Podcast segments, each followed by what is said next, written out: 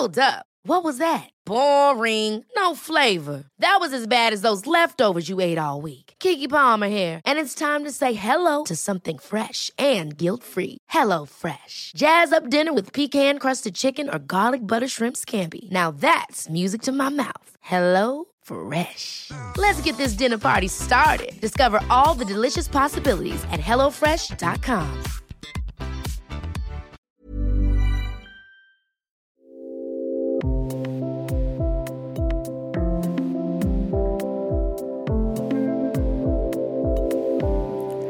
Liebe zum Yoga, körperliche Liebe, platonische Liebe. Herzlich willkommen zum Yoga Easy Podcast Besser lieben, nein, besser leben mit Yoga.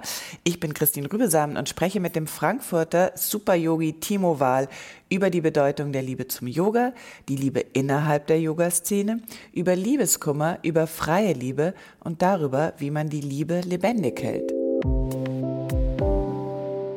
Timo, ich muss dich leider informieren, wir sprechen heute über die Liebe, Liebe in allen Bereichen und in allen Lebensphasen. Als erstes deine Liebe zum Yoga. War es Liebe auf den ersten Blick?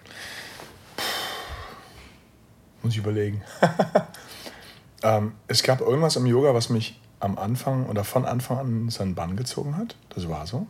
Ich habe das ja als System geübt, ähm, ohne eine Ausbildung zu haben, ohne eine Idee zu haben, habe es einfach angefangen zu üben. Und da war irgendwas, ich hatte zu dem Zeit, damaligen Zeitpunkt ganz viel Sport gemacht, äh, was, mich, was mich gehalten hat. Ja? Doch, kann man schon sagen. Ich konnte aber erst sehr viel später eigentlich äh, rausfinden, was es war. Aber ich glaube, irgendwie unten drunter war es das.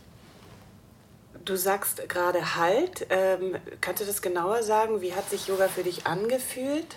Ja, ich kam aus dem Sport und da ging es um Leistung, da ging es um äh, richtig und falsch. Ähm, und da ging es ganz wenig um Spüren. Ja, da ging es eher um Erreichen.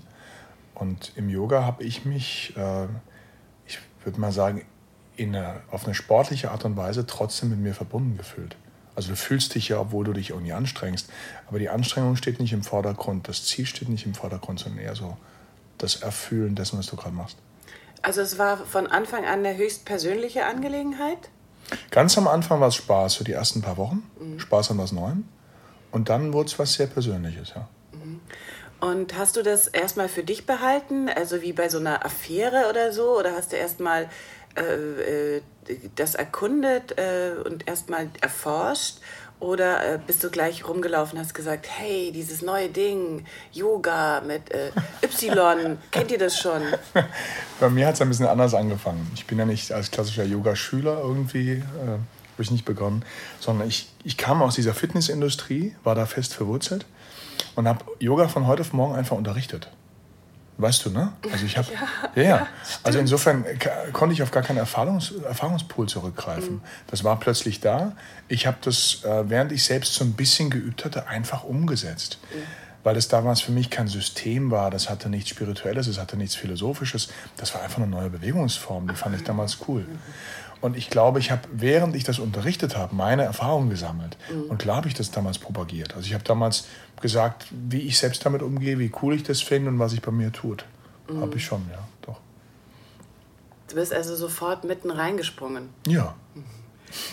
wie hat sich denn deine Liebe zum Yoga in den letzten 20 Jahren verändert? Ich glaube, es gab zwei entscheidende Stellen. Die eine entscheidende Stelle war, ich habe 98 angefangen, Yoga zu praktizieren und dort zu unterrichten. Halt, ne? Was auch immer das damals war. Mhm. Äh, man hat es damals Yoga genannt. 2000, Mitte 2000 ist meine Mutter gestorben, sehr früh. Und da ich aus einer atheistischen, nihilistischen Familie kam, wo es keinerlei spirituellen Rahmen, Glauben gab, habe ich damals entdeckt, oh, Yoga kann ja mehr, da gibt es ja noch eine Philosophie. Und ich habe damals einfach Halt gesucht, ich habe Antworten gesucht bin damals an den tibetischen Buddhismus gelangt. Über ein Buch, was heute jeder hat, ne? das tibetische Buch vom Leben und vom Sterben. Das war damals noch nicht so, das kam damals wie so ein Geschenk mhm. zu mir. Und das brachte mich so in diese, in diese spirituelle Dimension, in diese philosophische Dimension des Yoga rein. Und das hat erstmal den Umgang mit der Yoga-Praxis grundlegend verändert. Und der zweite entscheidende Einschnitt, haben wir heute Morgen am Frühstückstisch mal drüber gesprochen, war die Tatsache, ich habe ganz, ganz lange Ashtanga geübt. Und habe immer gedacht, naja, wenn du irgendwann erste Serie durch hast, zweite Serie durch hast, in die dritte kommst, wird alles anders. Dann tut sich bei dir irgendwas. Nochmal zur Erklärung äh, für alle, äh, die nicht regelmäßig nach Mysore fahren. Äh, erklär kurz diese Initiation. Wie geht es mit dem Ritterschlag von Serie zu Serie? Erklär das vielleicht schnell. Also ganz kurz, du, wenn du Ashtanga in seiner traditionellen Form übst, ist es eigentlich notwendig, dass du von deinem Lehrer weitergelassen wirst. Und der dafür autorisierte Lehrer ist Mysore. Ne? Also da, wo diese Die Praxis Familie herkommt. Joyce. Ganz genau. Und ich habe damals noch bei Patabi Joyce selbst üben dürfen. Und dann kam irgendwann, nach langen Jahren des Quälens, kam so dieser Ritterschlag. Erste Serie für jeden, zweite Serie für Lehrer, das hat Patabi damals immer so gesagt. Und dritte Serie für Demonstration. Ja?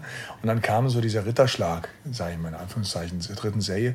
Und ich ging da mit stolz geschwollener Brust raus und hielt mich wirklich ab dem Augenblick für was Besseres und dachte, jetzt wird alles anders. Und ich praktizierte dann wirklich nach acht Jahren Ashtanga noch gerade ein halbes Jahr Ashtanga und dann habe ich aufgehört. Weil ich halt merkte, es ist einfach nicht das Ziel, sondern es ist die Art und Weise, wie du dich auf das Ziel zubewegst, respektive deinen Weg, dein Leben gehst. Und das war die, der große Moment, Yoga ist eine ganz andere Praxis zu begreifen. Yoga beschreibst du jetzt bereits als ähm, äh, Erkenntnisprozess, also den Yoga-Weg als Erkenntnisprozess. Ähm, Nochmal zurück äh, auf diese äh, Metapher der Liebe. Gab es sowas wie ein verflixtes siebtes Jahr? Hast du irgendwann mal gedacht, so, mir langt jetzt nur mehr Pilates oder so? Gab es eine Krise? Nicht, dass ich wüsste. Nee, definitiv nicht. Ein Plateau, wenigstens mal so eine bestimmte Zeit lang von äh, unsäglicher äh, Langeweile. Man lebt so nebeneinander her, du und dein Yoga. Die Langeweile hat sich während des Ashtanga-Systems ein paar Mal eingestellt, weil du halt jeden Morgen mit den gleichen Positionen konfrontiert bist und damit radikal mit dir. Und bis ich merkte, dass man da auch Selbsterforschung betreiben kann, ging der Selbsterforschung sehr viel Langeweile voraus. Immer mal wieder. Plateaus gab es, in denen ich mich vielleicht selbst hinterfragt habe oder auch die Richtigkeit meines Weges hinterfragt habe. Aber das hat sich eigentlich durch das Praktizieren immer wieder von selbst aufgelöst und beantwortet. Damit hast du auch schon eigentlich äh, die, die äh, Langeweile oder das äh, Plateau bewertet. Das heißt, es ist was Gutes. Es kann was Gutes sein. Also du kannst dich langweilen und dich in dieser Langeweile-Spirale immer wieder selbst treffen. Oder du kannst erkennen, dass die Langeweile daraus resultiert, dass du dich grundlegend vielleicht nicht mit den Dingen auseinandersetzen magst, die unten drunter sind. Und dass die eigentlich ganz spannend sein können. Und äh, jetzt nochmal, damit du nochmal Nein sagen kannst, es gab tatsächlich nie äh, dieses kleinste bisschen äh, Flirten mit ähm, jetzt doch lieber Kickboxen Nee. oder doch lieber Bungee springen. Nee, Bungee-Springen scheidet für mich kategorisch aus. Ich habe brutale Höhenangst. Die muss ich schon im Flugzeug immer wegatmen. Aber ähm, nee, gab es wirklich nicht. Also es ist das Einzige, wovon ich auch felsenfest überzeugt bin, behaupten zu können, dass es so eine ungebrochene, absolut tiefe, innige Liebe zu diesem System gibt. Jetzt zur Liebe ähm, innerhalb der Yoga-Szene. Ähm, wie sieht es äh, an dieser, ich sag jetzt einfach gleich mal Front aus? In Hinblick auf? Wie erlebst du die Yoga-Szene? Wie viel Liebe gibt es da? Äh, wie viel, Es sind, ja, alles, was, auch, was auch immer dann der Gegenbegriff ist? es sind alles Menschen. Ne? Und ich glaube, dass jeder Mensch die Liebe in sich trägt. Die Yogalehrer genauso viel oder wenig wie alle anderen. Ich glaube, um Yogalehrer an der Front vorne zu sein, brauchst du eins, du brauchst ein Ego. Also auch wenn wir immer Egolosigkeit predigen, du kannst ohne Ego da vorne nicht stehen. Das funktioniert nicht. Und ich glaube, dass der Job des Yogalehrers auch eher so ein Wachrütteln und ein teilweises oder zeitweises Begleiten ist. Und ich glaube, dass viele von den, von den guten Yogalehrern ihrer Aufgabe bestens gerecht werden, über die zum Teil auch vielleicht manchmal ein bisschen unyogische Art, äh, die sie auch mal an den Tag legen. Das widerfährt mir ja selbst genauso, uns allen, wir sind alle Menschen. Und wenn du vielleicht als Schüler an einem Moment bist oder an einem Punkt bist, wo du wirklich, ach, das ist immer so ein blödes, geflügeltes Wort, wo du so einen spirituellen Weg gehen möchtest und da begleitet werden möchtest, vielleicht brauchst du dann auch wieder einen etwas stilleren Lehrer, den man gar nicht so kennt. Also ich glaube, dass nicht die Lauten und Bekannten jetzt unbedingt die Besten sind. Ich zähle mich da selbst dazu. Sondern dass du ab einem gewissen Punkt, ich habe ja auch Lehrer, ne? die wohnen in Klöstern und die haben vielleicht einfach eine andere, nochmal eine andere Lebensart, sind ein bisschen ruhiger. Und wenn du dann wirklich tiefer gehen magst, musst du vielleicht dann auch dahin gehen. Du hast gerade jetzt schon ähm, ein paar wichtige äh, Themen äh, genannt, äh, Lautstärke, Prominenz, ähm, Markt, äh, Ego. Ähm, Yoga ist erwachsen geworden. Sprich, es geht dabei um Marktanteile, um Geld, um Kunden, um Macht. Du selbst hast ein riesiges Studio in Frankfurt, bildest aus, kennst dich aus wie kein zweiter. Wie beobachtest du tatsächlich, was in der Yoga-Szene gerade vor sich geht? Ich weiß nicht, ob ich mir ein Urteil erlauben kann, weil ich bin jetzt kein Marktobservierer. Ich mhm. gucke sehr, sehr stark nach dem, was wir können mhm. und versuche es so zu machen, oder wir versuchen es im Team so zu machen, dass wir uns unserer Stärken, der wir uns bewusst sind, die auch wirklich da sind, äh, entsprechend aufstellen. Also ich bin jetzt kein Freund von, oh, guck mal, da ist gerade ein neuer Trend, den mhm. nehme mit, ähm, sondern wir gucken schon, was können wir gut. Ich glaube aber, dass am Markt jeder, so wie ich mit den Leuten, mh, hm, wo ich die Leute einschätze, jeder versucht sein Bestes zu geben. Aber es ist natürlich auch immer ein schwieriger Grad. Wir dealen in einem Marktsegment, wo es ganz stark um Werte geht, um Ethik geht, um Moral geht. Und dann ist es per se schon eine Gratwanderung zu sagen, ich deale mit so etwas und gleichzeitig muss ich davon meine Brötchen verdienen. Und ich glaube, was vielen Leuten halt auch nicht bewusst ist, so ein Studio kostet unglaublich viel Geld. Und wenn du fair sein möchtest, möchtest du die Leute, die für dich arbeiten, natürlich auch entsprechend entlohnen. Und das fordert natürlich, dass du dafür auch Geld einnimmst. Aber ich glaube, es ist ein schmaler Grad, sich ähm, vielleicht seine eigenen Werte auch irgendwo ab einem gewissen Punkt zu verraten, zu verkaufen. Das wage ich, wage ich nicht einzuschätzen, wie das andere tun. Ich glaube, das tun die wenigsten. Ich glaube, die meisten versuchen das schon sehr ehrlich zu leben und umzusetzen. Was beobachtest du da in dieser Hinsicht bei dir? Also äh, wärst du gerne, hättest du gerne das äh, größte Studio in Deutschland oder sagst du nein, um Gottes Willen? Oder äh, beobachtest du bei dir auch Neid oder Missgunst oder Feindseligkeit gegenüber Konkurrenten? Denn wir sind ja nun mal alle mhm. in diesem kleinen Marktsegment und wollen unsere Leute gut bezahlen. Mhm. Also du hast zwei Punkte angesprochen. Einmal mh, Neid, Misskunst. Größtes Studio. Das sind zwei, zwei Punkte, die bei mir gerade hängen geblieben sind. Also ich möchte definitiv nicht das größte Studio. Es, braucht eine, es bedarf einer gewissen Größe, die du brauchst, um Studio und Ausbildungsort gleichzeitig sein zu können. Und das eine bedingt das andere. Also nur mit dem Studio kannst du deine Leute nicht bezahlen, in aller Regel. Eine Ausbildung funktioniert nicht ohne Studio. Also das Studio ist die Plattform für die Ausbildung. Insofern braucht es eine gewisse Größe, um beides sinnvoll miteinander kombiniert laufen zu lassen. Das sind ja zwei Dinge, die nebeneinander laufen. Und du kannst ja nicht zu deinen Leuten im Studio sagen, zu deinen, ich sag mal, nennen wir sie mal Kunden, zu deinen Yogis, äh, sorry, jetzt haben wir Ausbildung, jetzt ist mal, die nächsten drei Tage kommst du bitte nicht. Ja? Das geht ja nicht. Also du brauchst eine gewisse Größe. Äh, möchtest du vor allem auch nicht. Also nicht nur geht nicht, möchtest du nicht. Das Zweite, ähm, ja, um ganz ehrlich zu sagen, ich bin manchmal missgünstig. Ähm, weil wenn ich jetzt sagen würde, oh, ich, ich liebe immer alle uneingeschränkt, dann wäre das einfach äh, ein Entwicklungsschritt, den ich noch nicht gemacht habe. Ich glaube, ich habe schon viel gemacht in der Hinsicht, aber so weit bin ich noch nicht. Und ich habe manchmal Missgunst, ganz ehrlich, denen gegenüber, ähm, die einfach mit der Fahne wackeln, auf die sich ganz viel draufgeschrieben haben, ohne dass irgendwas dahinter ist. Mhm. Weil der Markt ist unglaublich groß und ich erlebe halt Leute, die geben sich uns komplett frei in die Hand. Also die legen unglaubliches Vertrauen in uns Yogalehrer mhm. und wollen sich auch gut aufgehoben wissen. Und mittlerweile, das klingt jetzt unglaublich hart und bewertend, aber es bilden zum Teil Leute aus, die selbst noch vielleicht gerade erst ihre Ausbildung abgeschlossen mhm. haben, die auch noch nicht tief genug, glaube ich, in die Materie eingedrungen sind. Und es gibt unglaublich viele Ausbildungen und die Leute gehen zu diesen Ausbildungen und sind zum Teil bitter enttäuscht oder nehmen so Halbwahrheiten mit, mit die sie überhaupt nicht ins Leben integrieren können. Mhm. Und da bin ich missgünstig, dass das auch Erfolg hat. Also ich, ich äh, neide nicht, indem ich sage, ich möchte die Leute auch, also uns geht's gut. Mhm. Ja? Aber ich bin missgünstig insofern, als dass ich diesem Geschäftsmodell mhm. äh, nicht so viel Erfolg gönne, sondern ich denke mhm. dann eher, komm, komm doch erstmal auf die Füße, kümmere dich mal um dich und dann Bilder aus. Hast dir ein bisschen mhm. Zeit, also in die Hinsicht. Ja. Äh, das wäre auch gleich meine nächste Frage, die hast du hier gleich mit War es einfach nur sehr ehrlich äh, Weil ich ja. wollte ja, ich will ja natürlich genau ähm, deine Bewertung, ich sehe das genauso. Ich denke auch, dass das äh, äh diese, dieser äh, frühe Ausbildungswahn, mhm. ähm, äh, ich sage es jetzt noch härter, äh, komplett unverantwortlich ist. Das geht überhaupt nicht. Aber es wird gemacht. Ja. Ähm, ist ja auch nachvollziehbar.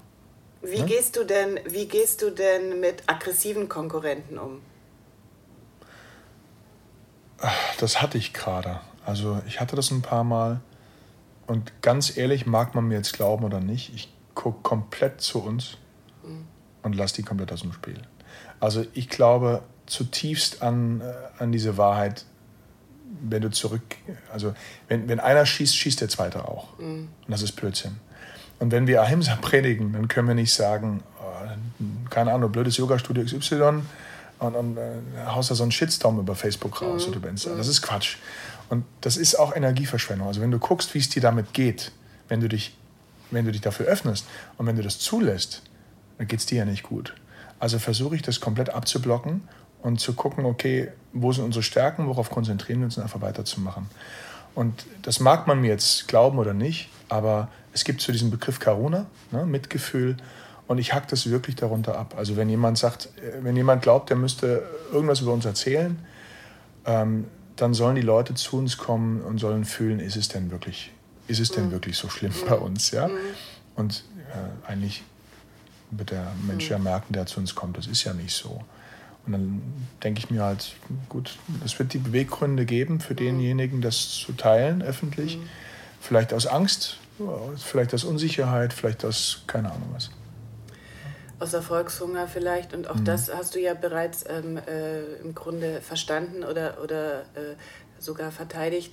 Ähm, Erfahrungen von Machtlosigkeit, hast du die mal gemacht? Ja. Jetzt als äh, äh Studiobesitzer ja. und großer Ausbilder. Wie gehst du damit um? Oh, das ist echt eine gute Frage. Und die kann, kann ich sogar beantworten mit dem, wie wir es gerade durchlebt haben. Wir, sind, wir haben unser Studio eröffnet im März 2018, sind aufgrund einer, einer Konstellation, die genau mit dem Vorthema zu tun hat, mhm. was wir gerade hatten, ähm, aus dem Studio rausgeflogen kurzzeitig. Ähm, die kurze Zeit sollte vier Wochen dauern, es wurden siebeneinhalb Monate. Und wenn man so ein Studio hat und man hat es gerade aufgemacht, also wir sind im März eingezogen, im Mai rausgeflogen ähm, und dann kurz vor Weihnachten wieder zurückgezogen. Und diese siebeneinhalb Monate haben wir damit verbracht, äh, diverse Umbaumaßnahmen noch äh, ja, zu machen. Mhm. Ähm, und wir hatten das große Glück, wir sind in das ehemalige Tibethaus in Frankfurt gekommen. Mhm. Und zwar innerhalb von einem Tag. Mhm. Also wir hatten zwei, drei Telefonate und haben äh, sehr, sehr glücklicherweise, karmisch gefügt, wie auch immer, jemand Neues getroffen, der sagte, gefunden. hier guck, du kannst bei mir Unterschlupf finden. Und die Räumlichkeiten waren viel kleiner, es gab kein, keine Umkleide, es gab keine Dusche. Mhm. Es war eine Einraumlösung und wir hatten damals auch eine Außenweiterbildung laufen. Mhm. Aber es ging, es hatte eine ganz tolle Energie und die ganze Mannschaft hat mitgezogen. Und da habe ich mich aber eine Zeit lang sehr machtlos gefühlt, weil ich nicht wusste, A, wie lange können wir drin bleiben und B, wann wird das andere wieder aufgemacht? Funktioniert das überhaupt? Und da gab es natürlich Momente, wo du denkst, boah, äh, geht das überhaupt? Ich habe es dann wirklich mit, mit dem Vertrauen in, ins Leben gehalten. Also ich habe gedacht, okay, wenn das, jetzt, wenn das jetzt so ist, dann ist das so. Und wenn es nicht so ist, dann ist es nicht so. Also du wirst immer deinen Weg finden. Du weißt, worauf du vertrauen kannst im Leben, was du kannst, was du bist. Und damit wirst du deinen Weg gehen. Und äh, ob du jetzt irgendwie dann Ausbildung, keine Ahnung, ähm, on the go machst irgendwo und rumtingelst äh, oder, oder es halt wieder mit dem Studio weitermachst. Das, das stand zwar in den Sternen, aber das wäre beides gegangen. Mhm. Aber diese Machtlosigkeit, die ist schon da, in dem Maße, dass du das halt einfach nicht selbst beeinflussen kannst. Mhm. Ja? Du bist halt gewissen Dingen, Regularien in Deutschland ausgesetzt und wartest. Aber Vertrauen. auch das Ja. Jetzt zum letzten Punkt, äh, zur äh, persönlichen Liebe. Du bist lange und glücklich verheiratet. Ähm, wie viele Jahre? Noch gar nicht so lange. Ich kenne so. meine, nee, nee, das ist meine zweite Ehe. Yeah. Ähm, Menschen nehmen mehrere Abzweigungen im Leben. Yeah. Ne? So auch ich. Mhm. Und ähm, die erste Ehe war vielleicht einfach zu früh. Mhm. Und die zweite war genau richtig. Und wir mhm. kennen uns jetzt zehn Jahre. Mhm knapp elf und ähm, ja. Wie hältst du die Liebe lebendig? also wir könnten noch mehr dafür tun, indem wir noch mehr gemeinsame Zeit miteinander hätten, und zwar ähm, Paarzeit. Mhm. die versuchen wir uns immer wieder zu nehmen. Manchmal scheitert es ein bisschen wirklich an diesem typischen, ach guck mal, hier musst du noch was machen, da ist noch ein Workshop, da ist noch ein Retweet und hier ist noch was. Oh, und da habe ich den Info-Workshop vergessen. Das passiert uns auch. Und ähm, das ist auch manchmal so ein bisschen schwierig oder so ein Wermutstropfen. Auf der anderen Seite ist meine Frau zum Glück drin. Also mhm. die, die, macht, die ist mit dem Team mhm. und äh, zieht mit an den Fäden. Ähm, aber im Grunde genommen, glaube ich, ähm, ist es bei uns ganz viel der gemeinsame Humor, Humor den wir teilen. Mhm.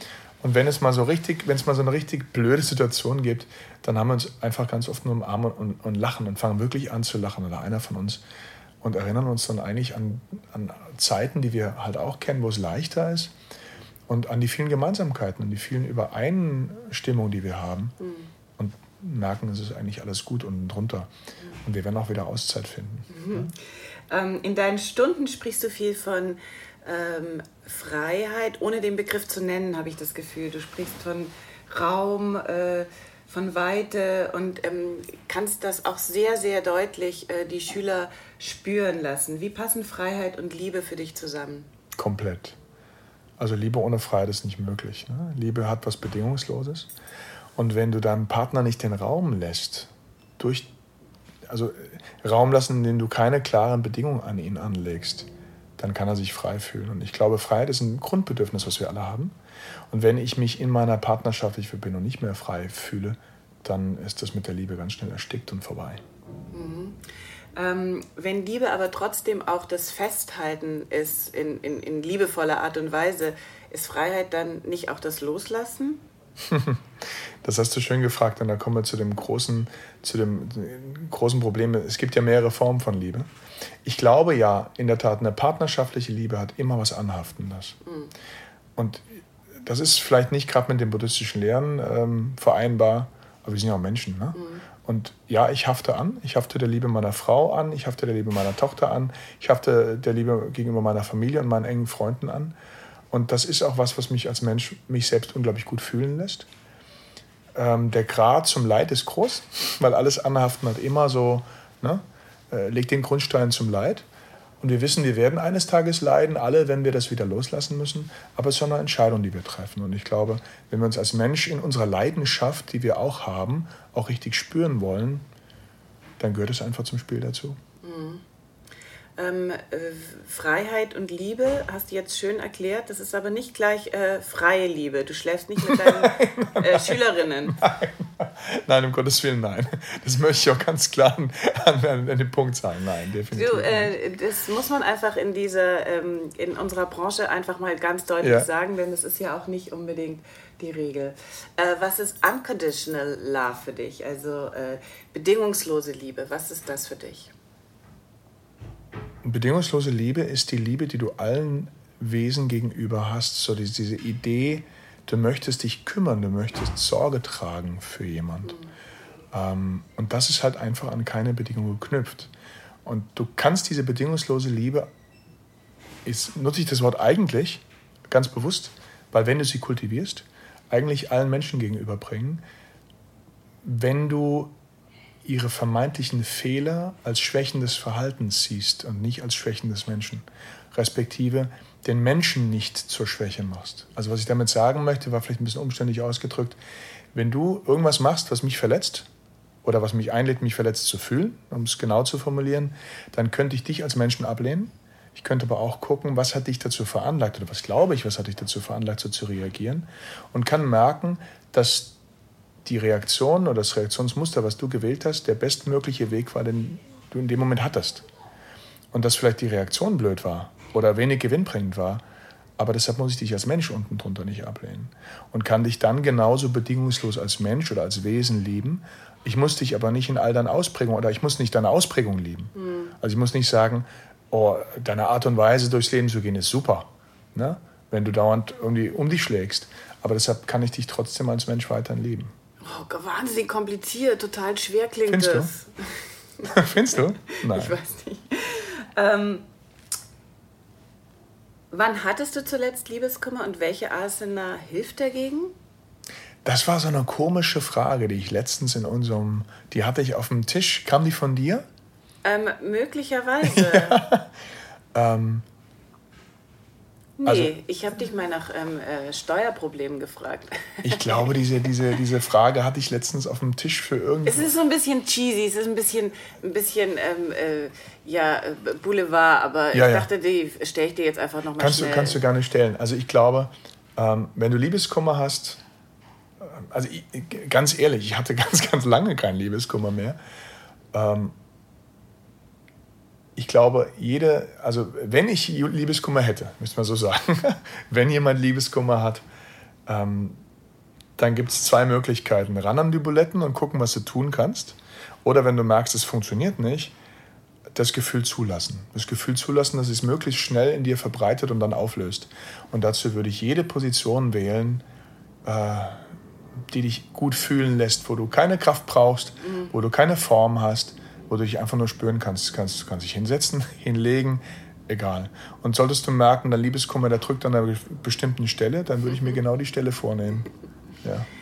Ähm, noch eine äh, letzte äh, Botschaft äh, von dir an die Yogis da draußen, die äh, das Gefühl haben, ihr Herz ist klein und sie hätten es gerne ein bisschen größer, ein bisschen mehr Platz für Liebe? Bisschen mehr Platz für Liebe. Das hat ganz viel mit Mut zu tun. Ne? Also äh, vielleicht einfach mal den Mut aufzubringen, anderen Menschen in die Augen zu gucken, und zwar ein bisschen länger als gewohnt, Menschen vielleicht einfach mal anzufassen oder vor allem den Mut in der Sprache zu besitzen, mal zu sagen, hey, ich finde dich toll. Und nicht zu sagen, ich finde dich nicht schlecht. Ja. Gut, Timo. Also, äh, das war großartig. Ich gucke dir jetzt lange in die Augen. und wir sprechen uns hoffentlich bald wieder, vielleicht mal in Frankfurt bei dir. Sehr gerne. Wenn du jetzt mit Timo üben möchtest, geh zu Yoga Easy, dem größten Yoga-Portal Europas mit über 800 Videos und übe zum Beispiel erdendes Yoga für dein Becken oder schaffe Raum für die Ruhe am Abend. Teste uns zwei Wochen gratis auf yogaeasy.de slash podcastgutschein. Ich freue mich über deinen Kommentar zu dieser Folge, auch über jede Art von Feedback, um unseren Podcast noch besser zu machen. Und damit sich das für dich auch lohnt, bekommst du von uns einen Gratis-Monat Online-Yoga geschenkt, wenn du bei iTunes eine Rezension hinterlässt und uns dann eine E-Mail schickst mit einem Screenshot deiner Rezension und zwar an support at yogaeasy.de. Vergiss nicht, den Podcast zu abonnieren bei Stitcher, Soundcloud, iTunes oder Spotify. Bye bye.